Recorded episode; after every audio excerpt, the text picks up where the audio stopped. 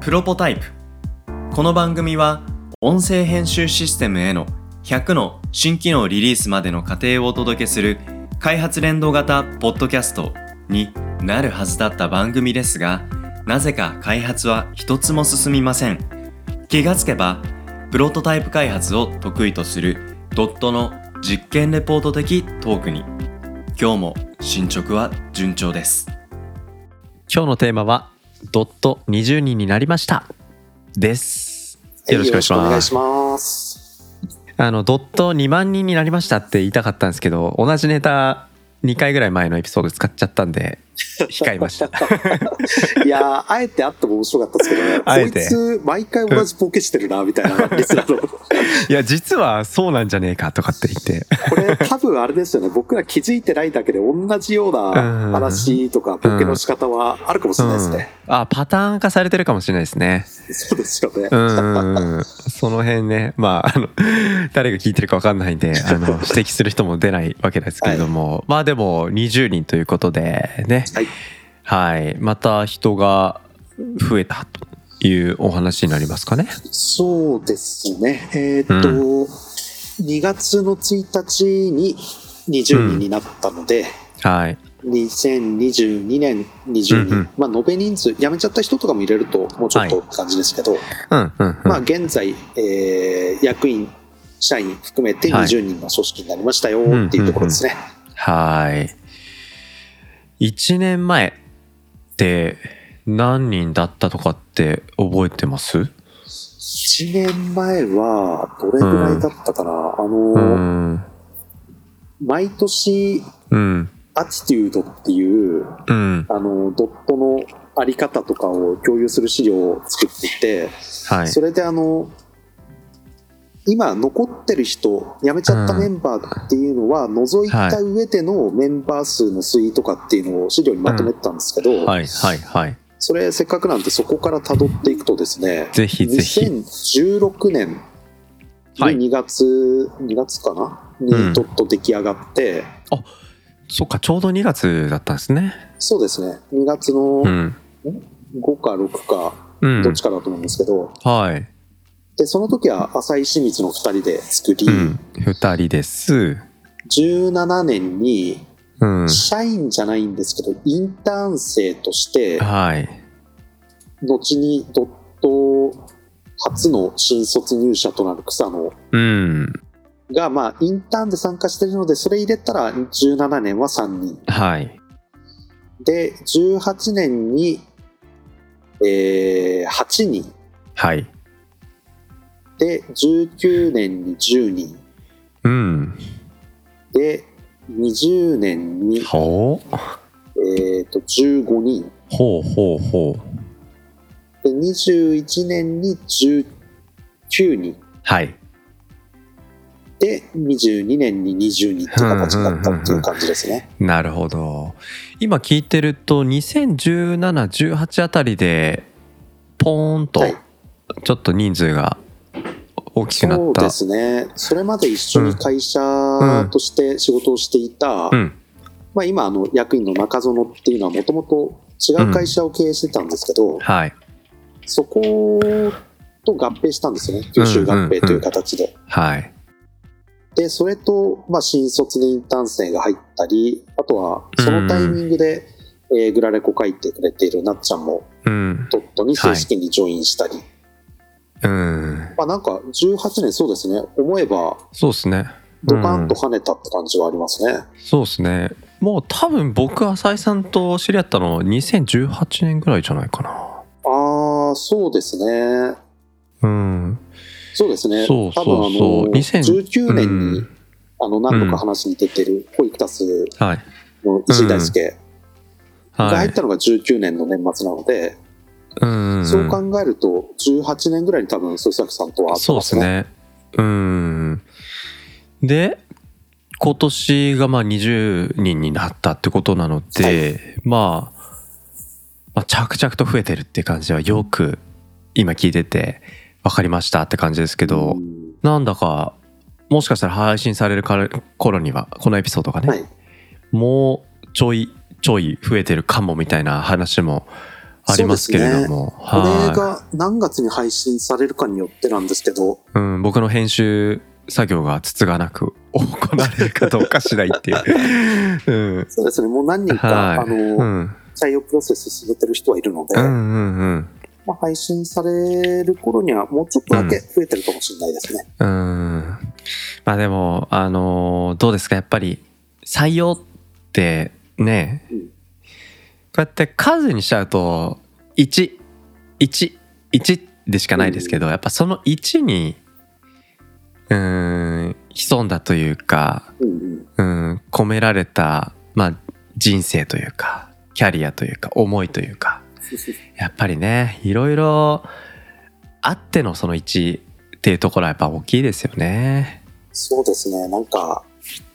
20でキリがいいので、う今んパッと言えてるんですけど、うんあの、あんまり数で見てなかったので、うん17、8、9とかっていう時って、今何人なんですかって言われても、うん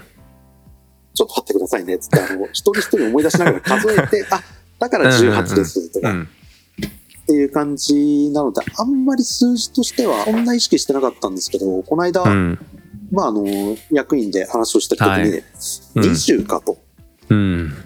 お多くなったね、みたいな感じ の話はしましたね。なるほどなまあこそうはれいなんかちょっと脱線するかもですけど採用計画みたいのってボードメンバーの間で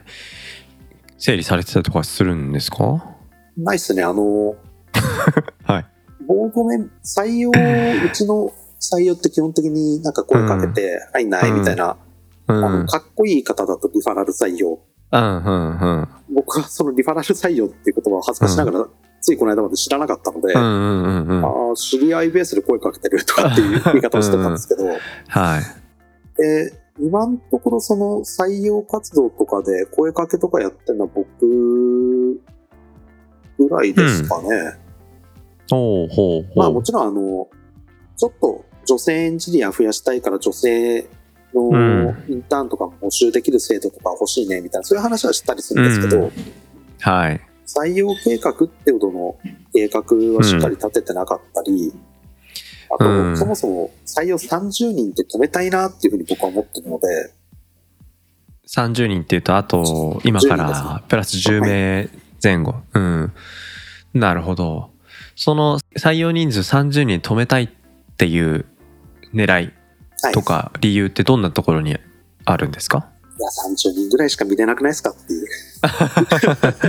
いや僕3020人もどうなのかなっていうくらいだからちょっとその感覚はなるほどって感じですけど、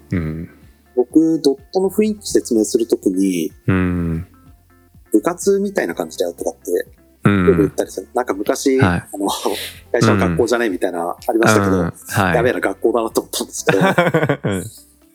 あうの、ん一、クラス、まあ学校の規模によりますけど、30人から40人ぐらいマックスじゃないですか。そうっすね、うで、担ん、任の先生が見れるのってまあそんぐらいだよなと思ってて、確かにうんでも一クラス分だったら一人一人ちゃんとやれば見れるじゃないですか、担任のはい先生って。うんそういう感じでなんか、数でうん会社のメンバーを把握とかはしたくないなと思ったので、はいまあそうすると30人ぐらいかなと。なるまあもほちどろな、んこれあの、言ってる内容はどんどん変わっていくと思うんで、う30そうっ人すっねて言ってるのは今、もしかしたら来年とか半年後とかは、まああの50人とかって言ってるかもしれないですけど、うんうんうん、今はとりあえず30ぐらいで止めようかなって考えで。うんうんうんうんなるほどですねちなみに今聞いてて気になったことなんですけどその30人くらいだったら見れるかなっていうその見れるってはい。どういうその接するイメージのことを持って見るもちろん見るって言葉だけ取っちゃうとうんなんかちょっとそこに上下感みたいな雰囲気漂いますけどそういうことじゃない意味でのその30名との関わり方、うんうんうん、どうい例えばう関わうんそうそうそう、うん、ありがとうございます。あのーはい、うちは毎週定例ミーティングっていうのをやってて、うんはい、で、まあ不思議なことに人数が7、8人の時も、今20人になっても、うん、なぜか大体4、50分で終わるっていううんうんうんミーティングなんですけど、素晴らしい、うん、そこであの、誰かちょっと調子悪そうにしてんなっていうはあのをはあパはッとを、うん。なんか見つけて終わった後に、なんか調子はそうだけど大丈夫かって声かけられるとはあか、は最近なんか仕事結構きつきつだと思うけあど、は大丈夫、んあの、ちっちゃい子供とか言ったら、あ。うん。はい。奥さんとかに迷惑かかってないとかっていうふうに声かけできるとうか、ん。なんか一人一人が、なんだろうな、会社の仕事に負担なく働けてるかなっていうのをうん。想像できる、うん。心配できるっていうのがあー30人ぐらいかなっていうなるのほがど。うん、うん、うん、うん。そっか。うん。確かに、クラスの中の、うん、顔ぶれをイメージすると、それがプラス10人、20人ってなると、ちょっともう見切れ、なんか大学の、あ の、授業の教室感が出てくる。うんうん、まあオンラインだとね物理的な距離がまあありつつも画面上でね一覧できるっていうところはあるのかもしれないですけど、うんううんん、でもやっぱり数には限りがありそうな雰囲気はありますね確かにね。うそうでんすね。多分それを超えたら、文化だけじゃなくて、もうちゃんと制度っていうものを作っていかなきゃいけないのかなっていうよううなん感じはありますけど、はい。まあ、楽しいを維持できるのってどれぐらいだろうなっていうところは、うん今後も考えながら、そのはい。採用上限人数みたいなのうはん。考えていこうかなとは思ってますね。うん、なんかその今まあ人数の話とあと見るとかケアするとかっていうお話がありましたけどなんかそういうケアするっていう役割以外にもまあ浅井さんの役割もそうだしあとはボードメンバーのねあのお二人の、まあ、役割それぞれあるんじゃないかと思いますけどこの人数の大小によってこの辺りのメンバーのボードメンバーの役割ってどんな風に変わってきたなとかあったりしますかそうですね。それで言ったら、あのーボードメンバー、まあ、ボードメンバーという言い方も実はそんうんなしたことはないんですけど、うんうん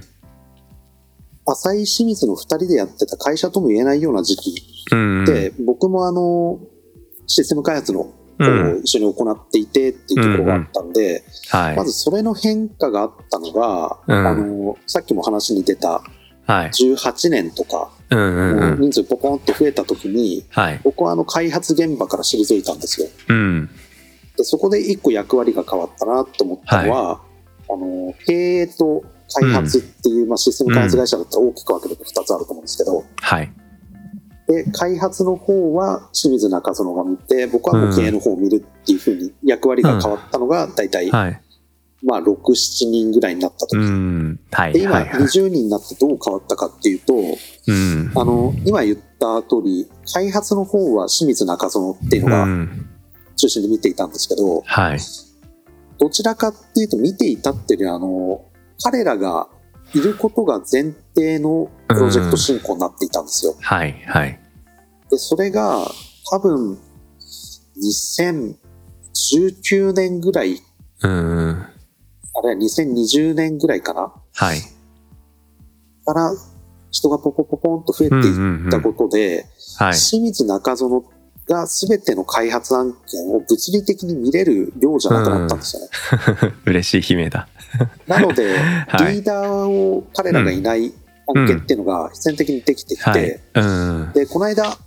言っても去年ですけど、うんまあ、清水と話している時にと出た言葉もしかしたらこれ別のエピソードでも話したかもしれないんですけど、うんうんうんあの清水が「その案件よく知らないんだよね」っていう言葉をう言っんたんですよ。はあはあはあはあでいつの間にかその清水中園っていうのが全案件を見るってういう、んまあ、彼ら2人の存在を前提としてうクライんアントワークっていうのを行っていたんですけど、はいそれがなくても回るような形になっていた。なるほどうんこれはただ単純にあの人数増えて売り上げが上がった案件数が増えたっていうだけじゃなくて、そういうのはあはの、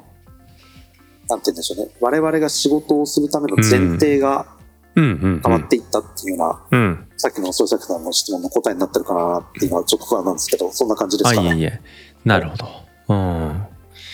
いやーなんかそういう組織の変化っていうのはなんとなくイメージ湧くもののうんなんか知らない間にそうなってたっていうのはなんかあの決してなんかそこは不安だっていうことよりもなんかちゃんと任せられる人がそこにいるっていう前提うんうんでなんかそういうポジティブな意味で任せられてるから知らないっていう案件が生まれてるっていう雰そ囲う気では。すね。うん。なんかもちろん、あの、案件の存在は知ってますよ。あの、うんうんうん。なんとなくこういう案件ねっていう。うん。じゃあ、うんうんソースコードまで全部把握してるかとか、はあはあ、今、あはのあ、どんな一周経ってるかとか、そこまでは把握してない。そこだかのら優先順位はどうかとかね。そうですね。よくは知らないなっていう。うん。うん。ただ、それでも全然回っている。うんうんうん。結構これあの気づいた時はあ嬉しいねやっぱりっていう感じで、うんうんうんまあそうですよね一人一人がしっかりと、うんまあよくも悪くもまあ自立できている、うんうん、まあ良くも悪くもっていうかまあよくいいいい話しかないと思うんですけどそうですねうんやっぱねえりそう採用の時にうん誰々さんみたいなの欲しいよねって話はするんですようんで誰々さんみたいなの欲しいよねって言った時に誰々さんっていうのにもう声かけちゃうんですよねあはあはあはでその時にこういう人が欲しいってバイネームで出てるのが必要な人なんでねはい必要な人なんですよね、うんうんうんうんだから、まあ、そういうような形で清水中園の負担がでかくなりすぎてるぞっていうような形の時に、じゃあそこをできるような人っていうのを採用してったっていうのが結果的に見ればはいはいはい採用計画とも言えるのかもしれないですね。そうですね。うん。だからそういう時にね、こういう人が欲しいねっていう人が、まあ、もちろんすぐに見つかるってことばかりではないと思いつつも、ちゃんとそういう人が出会った後にドットに入ってきてくれてるっていう、ここのね、あの、ちゃんと、その人にとって魅力的な職場だっていうふうに映ってることもすごく大事だと思いますし。いやそれが一番嬉しいですようね。んドットに入ってくれてるっていうのは、そうですよ今のメンバねーがいや本当嬉しいですよねあの僕なんかはあの社員は僕だけでフリーランス業務委託の方が15人ぐらいいる感じの組織なんでちょっとやっぱり深さっていうのは違うものの、とはいえやっぱり時間が有限な中で引く手あまたなエンジニア業界のエンジニアさんが、まあ、僕がこういうものを作ってこういうサービスにしていきたいんだっていう時にここの技術部分が必要でこここういうデータ取った後にこういう集計をしてこういう風な体験につなげていったらなんかすごいあのニーズあると思うんですよねっていうなんか話を、うんまあ、共有共感してくれたっていう証だと僕は勝手に思ってるんですけどうんうんうんうん、その結果関わるっていう意思決定をやっぱり時間が有限な中で選んでくれたっていう話、うんあそれはすごく嬉しいので浅井さんにとってのその採用の意思決定ってことを置き換えるとまあそれは嬉しいよなうん、そうですね。うんねえいやでもだからそういう意味でねあのリーダーっていうものが決してその役員クラスだけがリーダーではないっていう一人一人がもう役割肩書きとしてのリーダーではなく、うん内発的なそのリーダーシップを持って、うん、きちんと自立してプロジェクトを回していくっていう存在、うんいやーこれをね採用するときにちゃんとまあその人の素質としてうんあのーまあ見ていらっしゃるっていうことが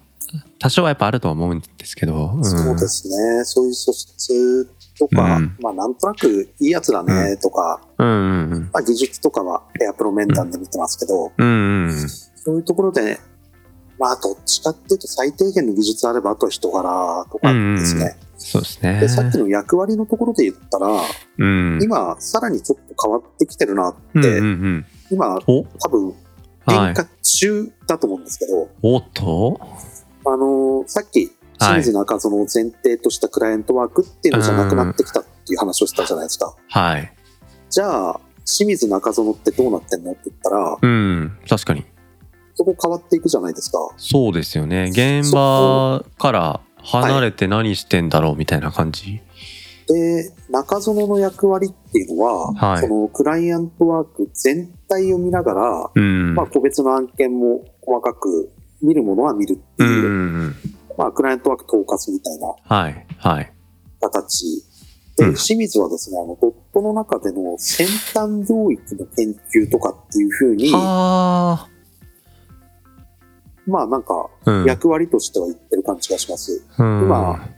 えっ、と、この配信ある頃にもしかしたら連載としては終了してるかもしれないんですけど、うん今、毎週火曜日にうん下町ディープラーニングっていう、うんディープラーニングの連載会社のホームページではい。清水が始めてるんですけど、へえ、はいはいはい。まあもともと数年前に彼が、うん。うとんえー Google I.O. に行った時に、うん。